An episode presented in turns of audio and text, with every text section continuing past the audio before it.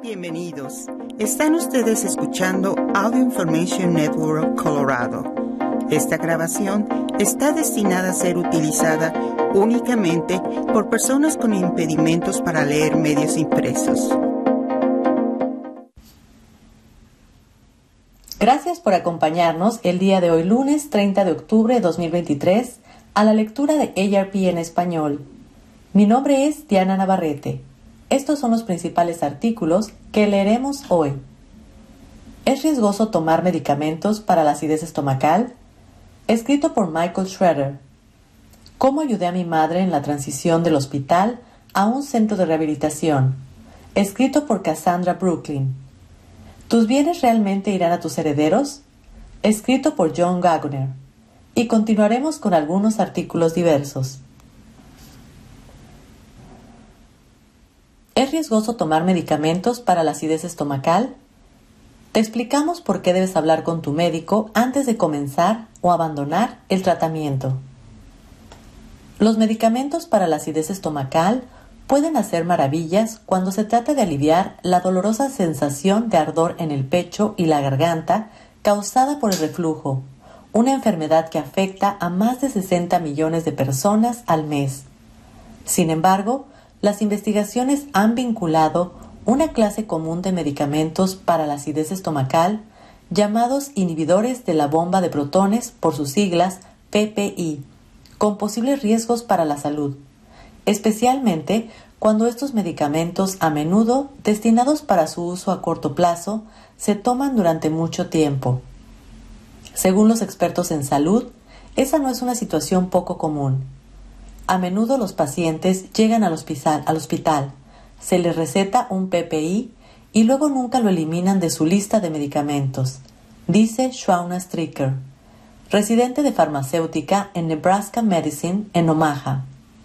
También hay inhibidores de la bomba de protones disponibles sin receta, entre ellos lansoprazol, Prevacid, omeprazol, Prilosec y esomeprazol, Nexium entonces la pregunta que se debe hacer es esta. ¿El paciente en realidad necesita ese medicamento todavía o está causando más daño que beneficios? Dice Stricker. Riesgos para la salud asociados con los PPI. Si bien estos medicamentos generalmente se consideran seguros, los investigadores han descubierto algunos posibles riesgos para la salud asociados con el uso a largo plazo de los fármacos. Por ejemplo, un estudio reciente publicado en la revista Neurology en inglés sugiere que las personas que toman un PPI recetado durante más de cuatro años pueden tener un mayor riesgo de desarrollar demencia en comparación con las personas que no toman estos medicamentos. El estudio, que no analizó los riesgos asociados con los medicamentos PPI de venta libre, incluyó a 5.712 adultos de 45 años o más. Los investigadores hicieron un seguimiento de los adultos durante un promedio de 5 años y medio y observaron que quienes habían tomado los medicamentos para el reflujo ácido durante más de 4.4 años tenían un riesgo de 33% mayor de desarrollar demencia que quienes nunca tomaron los medicamentos. Sin embargo, es importante tener en cuenta que en la mayoría de los estudios no se ha encontrado una relación entre el uso de los PPI y la demencia en los adultos mayores. Más allá de la demencia, investigaciones anteriores han vinculado el uso a largo plazo de estos medicamentos con un mayor riesgo de fracturas, enfermedad renal, infección gastrointestinal y deficiencia de magnesio. Estos riesgos fueron más pronunciados en los adultos mayores, muchos de los cuales toman medicamentos para la acidez estomacal. ¿Cuál es el vínculo? No queda del todo claro por qué tomar inhibidores de la bomba de protones podría estar relacionado de alguna manera con un mayor riesgo de demencia y otros problemas de salud, pero los investigadores tienen algunas teorías. Podría haber varias razones que explican el mayor riesgo de demencia en las personas que toman PPI dice la doctora Kamashki Lashminarayan, profesora de la Facultad de Salud Pública de la Universidad de Minnesota, y autora principal del artículo en la revista Neurology. Lasquiminarayan enfatiza que el estudio que dirigió fue observacional, lo que significa que no confirma la causa y el efecto, y los investigadores no pudieron descartar otros contribuyentes a la demencia. Este estudio no demuestra que los medicamentos para el reflujo ácido causen demencia, solo muestra un vínculo, señala las Mararán. Dicho esto, los niveles bajos de vitamina B12 podrían tener algo que ver con esto. Otras investigaciones revelan que tener niveles más bajos de ácido estomacal como resultado de tomar PPI reduce la capacidad del cuerpo de liberar la vitamina B12 de los alimentos, lo que significa que se absorbe menos. Y los niveles bajos de B12 pueden afectar la memoria y las habilidades de pensamiento, explica Lakshmi Narayan. Sin embargo, los investigadores no midieron los niveles iniciales de vitamina B12 de los participantes, por lo que no pudieron determinar si la disminución de esos niveles estaba relacionada con el vínculo que encontraron entre el uso de PPI a largo plazo y un mayor riesgo de demencia. En lo que respecta a otros problemas de salud, la reducción de la absorción de calcio podría ser la causante de los posibles riesgos de fractura asociados con los PPI, y los cambios en el intestino podrían estar detrás del mayor riesgo de infecciones gastrointestinales, sugieren las investigaciones. ¿Tienes alguna preocupación? Habla con tu médico.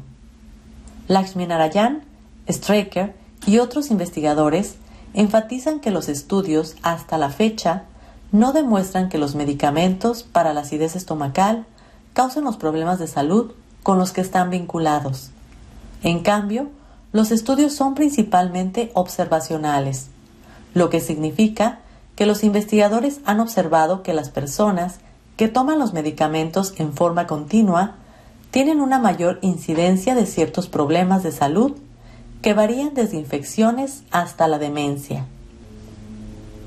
Sin embargo, la investigación disponible genera preocupación, dice Cristina Thorber farmacéutica clínica de Mayo Clinic que ha estudiado los PPI y los riesgos para la salud.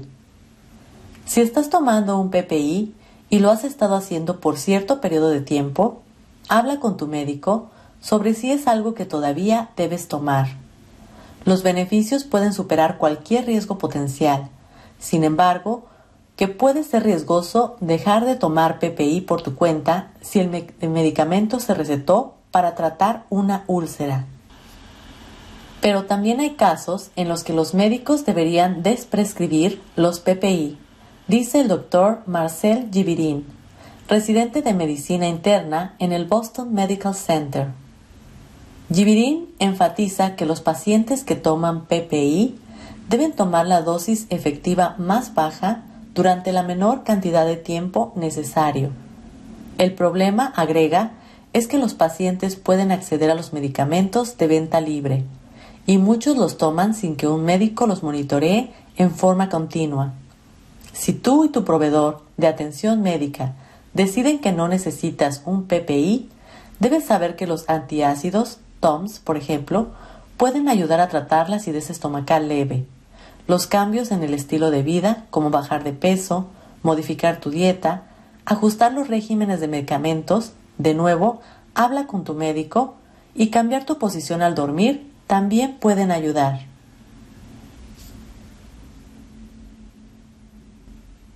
¿Cómo ayudé a mi madre en la transición del hospital a un centro de rehabilitación? Prepárate para afrontar retos inesperados.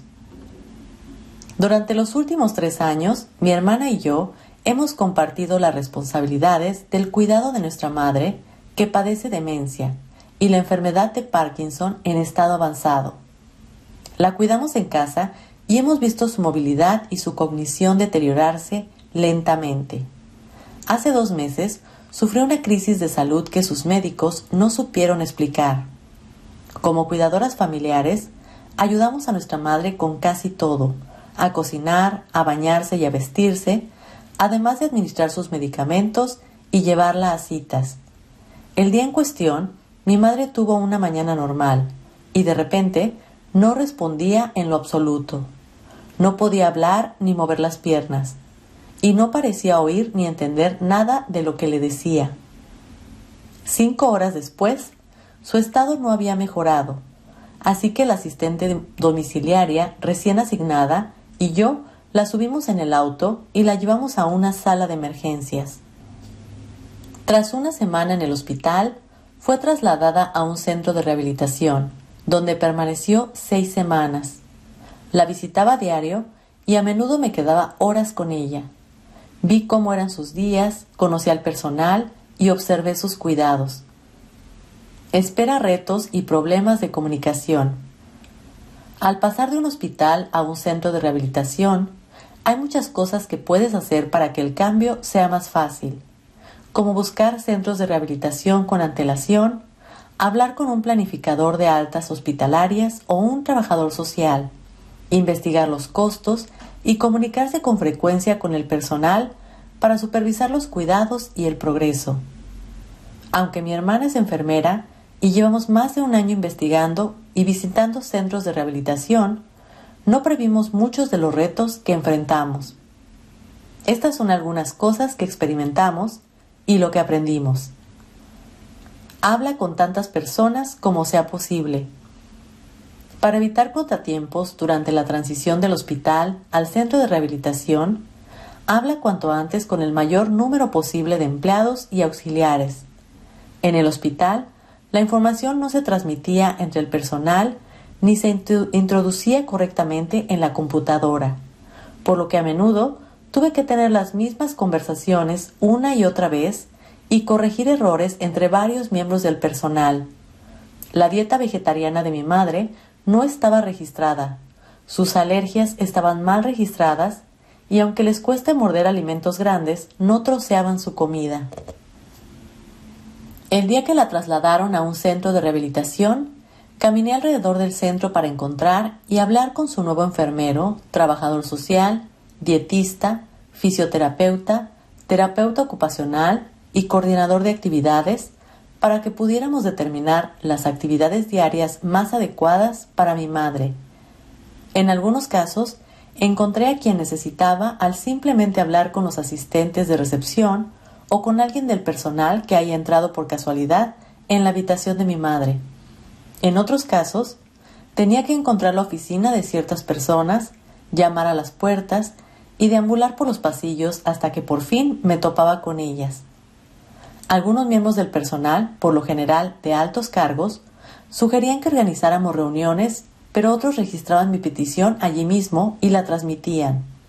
Me enteré de que la información errónea sobre alergias que el hospital había anotado se había pasado al centro de rehabilitación, junto con un medicamento para la presión arterial recetado por el hospital que ni nosotros ni el médico de cabecera de nuestra madre considerábamos necesario. Tener estas conversaciones rápidamente me permitió minimizar los problemas al principio de la transición. Lleva los medicamentos al centro. Con la prisa por llevar a mi madre al hospital, me olvidé de llevarle sus medicamentos recetados y supuse que el hospital se los daría. El personal pudo surtirle todas las recetas, pero tardaron más de un día, por lo que se saltó varias dosis. Cuando la trasladaron al centro de rehabilitación, llevé sus medicamentos predosificados para el personal. Programa las visitas estratégicamente. Como mi madre padece el síndrome vespertino, algo común entre las personas con demencia, al principio planeé visitas por la mañana cuando está más alerta.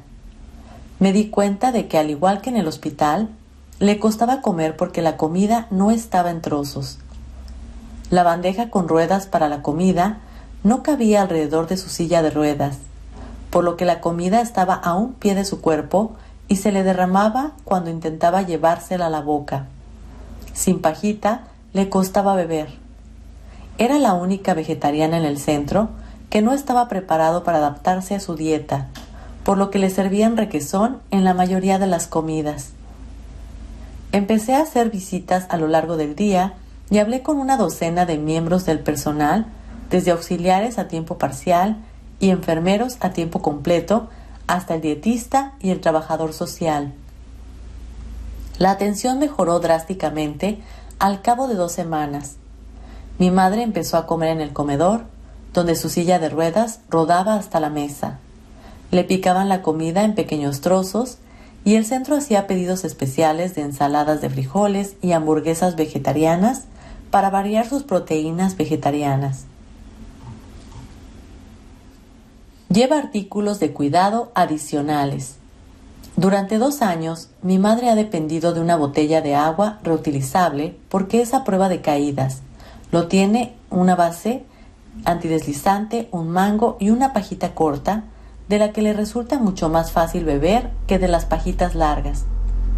Llevé la botella al centro de rehabilitación junto con pajitas de plástico cortas y reutilizables y le expliqué al personal por qué estos productos eran útiles para mi madre y que le facilitarían su propio trabajo.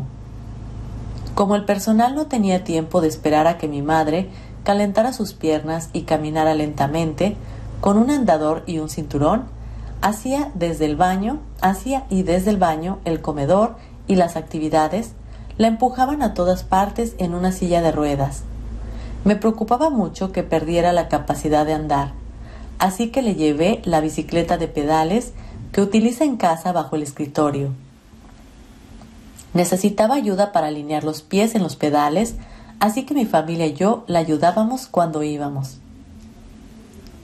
Infórmate sobre los servicios prestados.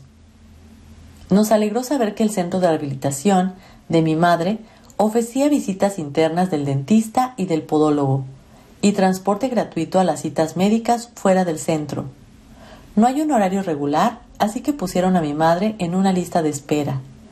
Debido al horario, no pudo beneficiarse del dentista, pero el podólogo la visitó unas semanas después de que ingresaran a mi madre, así que lo vio y no tuvimos que coordinar una complicada visita fuera del centro.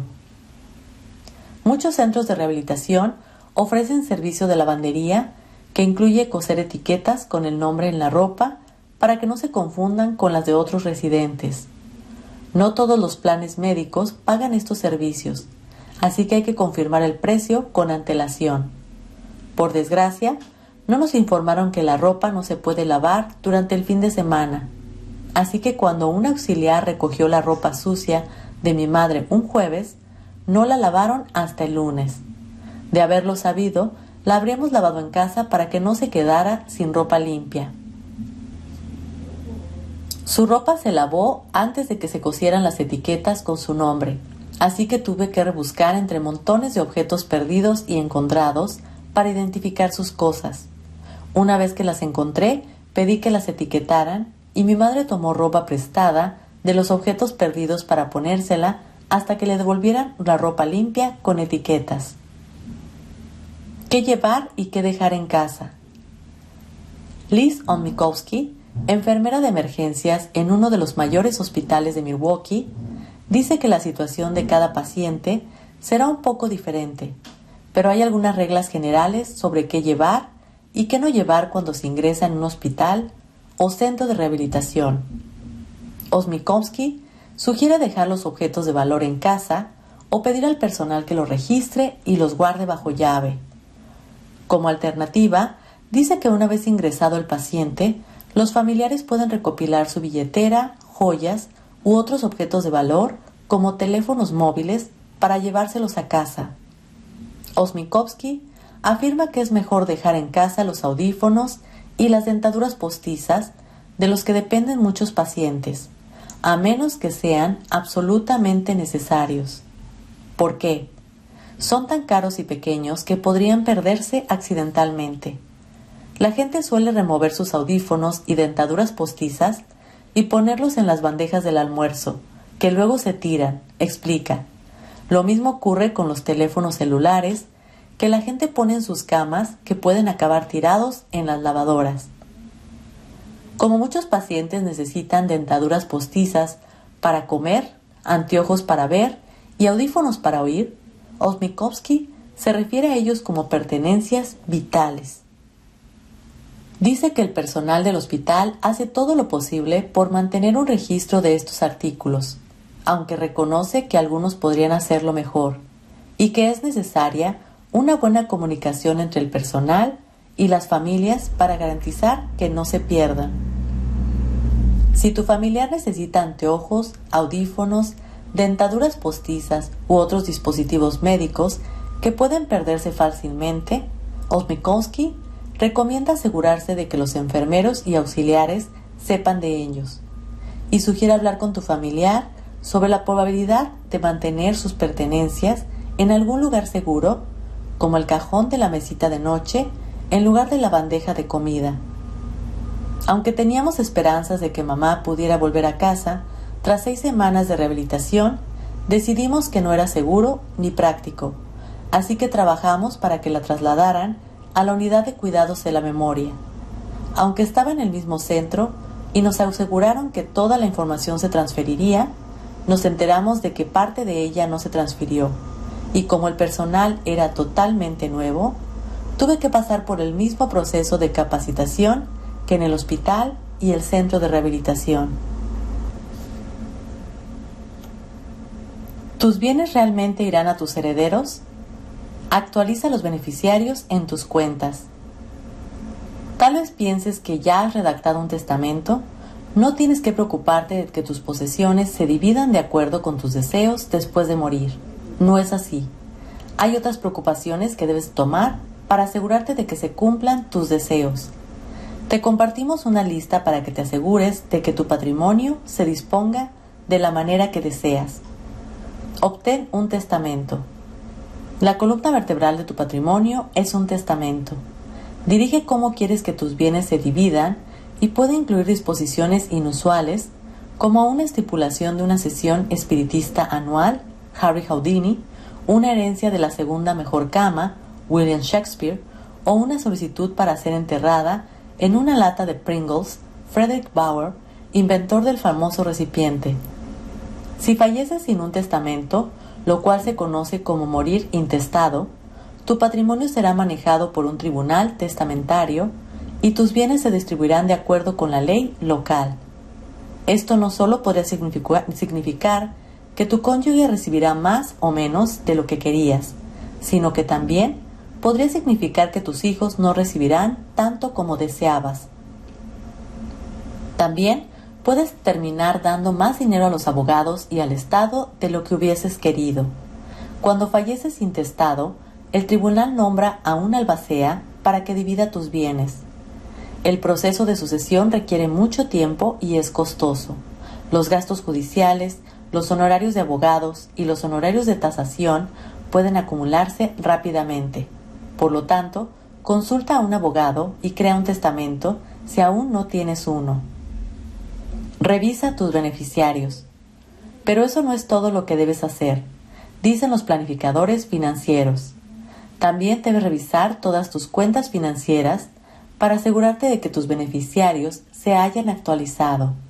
Si estás divorciado, por ejemplo, una cuenta conjunta tuya y de tu excónyuge irá directamente a tu excónyuge si no has cambiado el beneficiario de la cuenta, sin importar lo que diga tu testamento. Otros tipos de cuentas también pueden causar problemas si no tienen el título adecuado. No es solo para los IRA, dice Mark Bass, planificador financiero certificado por sus siglas CFP, radicado en Lubbock, Texas. La mayoría de las cuentas financieras pueden titularse para que el dinero pase directamente al beneficiario, lo que ahorra costos de sucesión. Pero debes asegurarte de que tus beneficiarios estén actualizados. Estas son tres maneras en las que puedes titular una cuenta. Pagadera en caso de fallecimiento, cuenta conjunta con derechos de supervivencia y copropietario sin derechos de sobrevivencia.